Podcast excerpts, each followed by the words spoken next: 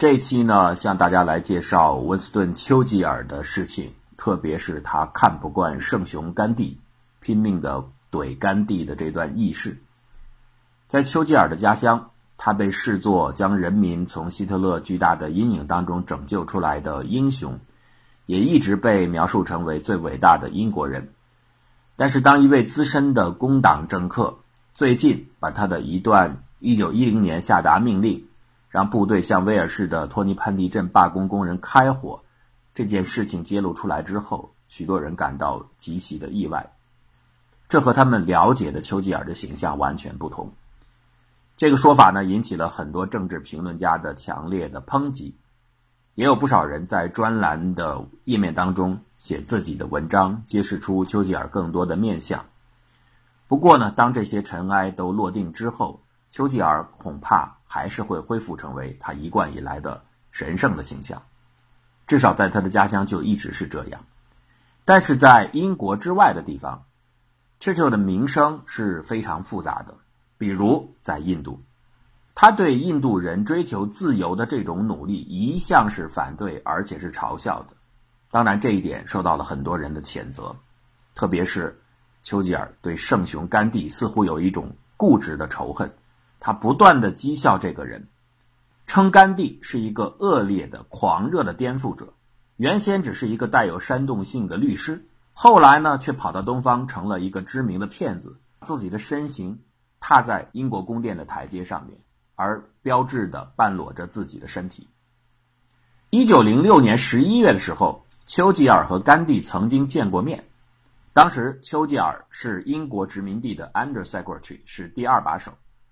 而甘地呢，是正在代理在南非的印度人权益的一位发言人。那个时候，甘地还不是光着身体，他穿西装打领带，是在伦敦接受高等培训的职业律师。我们不知道丘吉尔是否还记得他们之间的这次会面。那么，到了二十世纪三十年代的初期，很明显的从记录上可以看得出来，丘吉尔开始攻击甘地。此时正是甘地领导他著名的食盐长征 （Salt March） 达到高潮的时候，在世界各地掀起波澜。也因此，这项表现让他成为代表印度争取从英国统治下获得自由斗争的最卓越的领导者。Short March 运动呢，就是当时的英国殖民政府长期垄断食盐的专营权，这使得印度人民吃盐非常的困难。于是，甘地发起了自己大量的支持者跟随他一起徒步长征到海边晒盐捡盐，在世界范围内带来了很大的影响。那个时候，丘吉尔并不在政府当中，但是他已经开始通过不断激发英国国人的民族情绪。来试图捍卫大英帝国，重建其个人的政治生涯。十年之后，丘吉尔担任总理，在此期间，他领导了英国人民与纳粹进行艰苦卓绝的斗争。不过，尽管这项事业给他带来很大的名誉，他却依然坚决地反对甘地试图领导印度人民的独立。丘吉尔的高级内阁同事利奥阿梅里曾经回忆丘吉尔。将印度人描述成为有野蛮宗教的野蛮的人，或许他应该再追加一句：丘吉尔可能认为甘地是这群野蛮的人当中最野蛮的人。一九四二年八月，甘地发起了他最后一次广受欢迎的抗争运动，也就是退出印度运动 （Quit India）。结果，他和许多的领导人立即被捕，并且被带到普纳的监狱。丘吉尔不断地向自己进行心理暗示，并且最后甚至说服了自己，因为这个时候英国和纳粹的斗争正趋向高潮，所以丘吉尔告诉自己说，甘地的这些活动不是没有任何目的的，实际上他是在配合轴心国行动。根据现有的存档英国文件显示，一九四二年九月，丘吉尔写信给 Emery，他要求对方提供给自己一些重要的信息。信中写道：“请让我知道甘地先生和日本合谋的有关的事情，和印度政府就此发表的相关文件，或者是他们在这个话题上所拥有的任何文件。”三天之后，Amory 回复丘吉尔：“在印度办事处，我们没有找到证据显示或者暗示甘地对日本话题感兴趣。整个战争期间，日本人和甘地唯一的交往，唯一有证据的，就是有一次，两位日本的佛教界人士曾经在1940年到甘地的居所当中住过一段时间。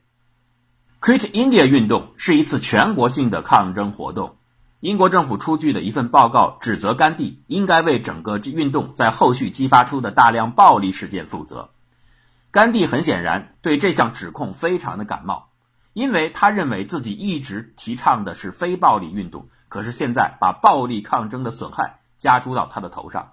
他心有不甘。所以，当 Rush 拒绝撤回有关的指控时，甘地为了表达抗议，甘地开始了为期三周的绝食行动。这个时候，丘吉尔最为后人所诟病的一种莫名其妙的怀疑开始出现了。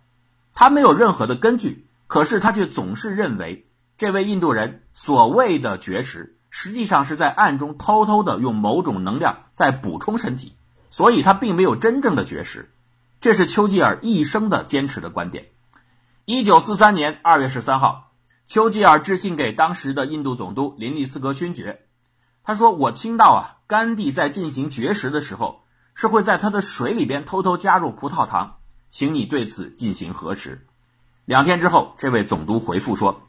情况也许是这样的，但是呢，很遗憾，所有那些照顾甘地身体的人都对这种说法表示不相信。现在照顾甘地的是一位孟买的外科医生，他是一个欧洲人。他说。”甘地自己就特别注意防止这一点，他怕有人偷偷替他加葡萄糖在自己的水里边。作为医护人员呢，他们就曾经试图说服甘地，让他使用一点葡萄糖，防止身体过度的能量消耗。但是甘地每一次都拒绝了，所以这个信息已经告诉了林利斯格勋爵。回信就是如此。但是随着甘地的绝食进入到了第三周，时间非常长了，丘吉尔的疑心大起，越来越盛。他再次致信给林利斯格，信中写道：“我对甘地在进行绝食，可是身体还能够如此之好，非常的怀疑。原先我们被告知，第四天是他生命的重大挑战的关头，结果度过去了。随后呢，我们又被告知，这次整个绝食行动的高潮会出现在第十一天，也度过去了。现在公告变成了第十五天，他的生命会有挑战，好像他也平安的度过了。”如果我们能够把甘地绝食当中的欺诈行为给揭示出来的话，那一定是非常有价值的。在甘地身边围绕着很多的印度医生，我想这些医生很容易把葡萄糖或者其他某种营养物质加入到他的食品当中。到了此时呢，林利斯格勋爵自己似乎也被忽悠了，他好像也被甘地这样能够经过两周多到第三周的绝食给激怒了。他明明没有任何的证据表明甘地实际上服用了葡萄糖，但是这位总督也开始用一种偏见的方式回复丘吉尔：“我早就知道甘地是这个世界上最成功的欺骗者，而且我丝毫不怀疑他的所有的身体状况和日常的报告通通都是假造出来的，以便对公众产生最大的影响力。他的随行人员在不告诉政府的情况下，完全可以偷偷的为他的食物添加葡萄糖。”这是不会有困难的。如果我发现任何他欺诈的证据，我会立刻告诉你。但问题是，这样的陈述刚好和他此前甘地身边的医生准确的告知他的情况是相反的。结果呢？这封信引起了丘吉尔极其令人失望的评价。现在似乎可以肯定的是，老流氓将从他所谓的绝食当中变得更好。一九四三年，维维尔勋爵取代林利斯格成为印度总督。这个时候，丘吉尔总理警告威威尔说：“只有他过我的尸体，才能够接近甘地。”之后，他还开玩笑的说：“威威尔比其他他的前任总督有一个很大的优势，哎，他们呢必须想尽办法、绞尽脑汁来决定何时以及如何采取行动抓住甘地。现在呢，您这位总督发现他自个儿已经把自己关起来了。但是呢，威威尔的态度是和林利斯格与丘吉尔相对的。”他支持印度独立。一九四四年五月，威威尔从监狱释放了甘地。当二战结束一年之后，工党政府在英国上台，丘吉尔的所有的政策被搁置在一边。正式的权力移交谈判现在开始。英国在一九四七年八月离开了印度次大陆，当然实现了印巴分治，巴基斯坦和印度各自作为独立主权的国家存在。一九四八年一月。甘地被一名印度教的狂热分子刺杀。这些事情都是众所周知的事实。但是大家不知道的是，即便是在甘地遇刺身亡之后，丘吉尔仍然是极度的讨厌他。一九五一年，丘吉尔出版了他对于战争的回忆录《The Hinge of Fate》命运铰链，在其中啊，他专门怼了甘地，又对甘地提出了那种盲目的怀疑式的指控。这位英国前总理声称，印度人在一九四三年进行的所谓的绝食运动，是在一个小小的宫殿阴暗的角落当中。在一些不为人知的有利的条件下发生的和进行的，但是呢，他宣称自己即将因绝食而死亡的这种威慑宣传，却是整个世界上进行的最活跃和最积极的。现在可以肯定的是，至少在早期的阶段，每当他喝水的时候，就会有人把葡萄糖偷偷的用来喂养他，而这一点呢，再配合上他强烈的生命意志力和他终身简朴的生活方式，使得这个瘦弱的人。可以保持在相当长一段时间内，看似没有进食任何的食物，其实这些都是假的。丘吉尔在最后说：“我们完全相信甘地实际上早已放弃了所谓的绝食活动，他的健康尽管看起来非常的虚弱，但是并没有受到严重的影响。”《The Hinge of Fate》这本书的出版在印度激起了轩然大波。这直接捅了印度人的肺管子，把他们的偶像驳斥的令人如此不堪。甘地的秘书和甘地的私人医生 B.C. 瑞写了一封充满愤怒情绪的信回敬丘吉尔，驳斥所有的指控。甘地在禁食期间一直是拒绝食用葡萄糖的，这明明是林尼斯格自己第一封信当中明确的写给丘吉尔的。实际上，当时已经有政府指定的医生警告甘地说，如果他不偷偷的吃一些葡萄糖，他会死掉的。可是甘地还是拒绝这样做，他的进食是真正的持续了三周。根据当时的档案资料显示，印度媒体此时是群情激愤，纷纷站出来捍卫甘地。总部位于印度北部城市安巴拉的《论坛报》里边就说，丘吉尔的指控是完全站不住脚的，因为那些熟悉、了解、掌握甘地生平第一手资料的人都已经纷纷站了出来为甘地进行澄清。《论坛报》最后说，丘吉尔先生的言论只是证明了。他对圣雄甘地的伟大人格缺乏了解，对这个国家一无所知。丘吉尔先生当然是一位伟大的战争时代的领袖，但是他的其他的观点实在是让他显得非常的孤立。他根本没有意识到亚洲、非洲和中东人民有权追求和享有自己独立的生活。他仍然是用一种昂格鲁萨克逊式的世界霸权的看法来看待这个世界。一九五一年九月二十七号的《印度新闻纪事报》也用社论猛烈地抨击丘吉尔，称英国帝国主义的大祭司，你过度的疑心和反应，一切都该结束了。文中说，丘吉尔先生已经无可救药，他实在是令人悲伤和绝望的过时了，并且越来越显得不受欢迎。他的回忆录只是用十九世纪的古老英语，用夸张的语气来频繁不断地轰炸人们的情绪，但是。它绝对不是一个令人可信的历史的版本记录，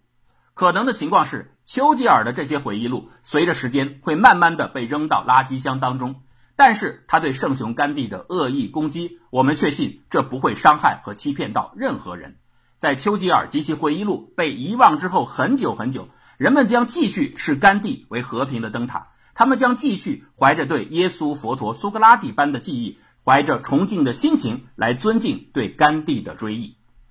印度斯坦时报的反应则是更加的务实，他直接派了一名记者找到当时英国在监禁甘地期间曾经照料他的英国医生 Candy。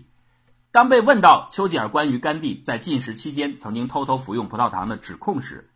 这位现在已经隐居到汉普郡的退休的 Candy 确认。他的确建议过甘地食用葡萄糖，但是甘地已经拒绝了。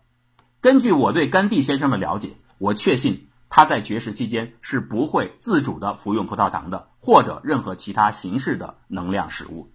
丘吉尔对这些反应到底是如何回应的，现在并不清楚。印度人的情绪在快速升级，到了后来，他们已经不仅仅是捍卫甘地绝食期间的清白了。他们把很多丘吉尔执政作为总理时期发生的重大的祸端，其原因全部归咎于丘吉尔。比如，就有印度的媒体上面写，一九四三年的孟加拉大饥荒就是丘吉尔造成的。原因是你本来可以采取措施，向这些受影响、受到灾害的地区进行快速的响应，供给人们的粮食。可是你没有这样做，所以你是一个战犯，你是一个大屠杀者。当然，这样的指控或许是更加的夸张了。但是毫无疑问，丘吉尔一般而言不喜欢印度人，他对印度人有着病态的偏执式的怀疑，特别是他对甘地不断的、持续的、毫无依据的质疑和攻击，表明。这位英国前总理固然可以称为是一位伟大的英国人，但是有时他也会像一个心胸极度狭隘的狭隘民族主义者一样去思考和去行动。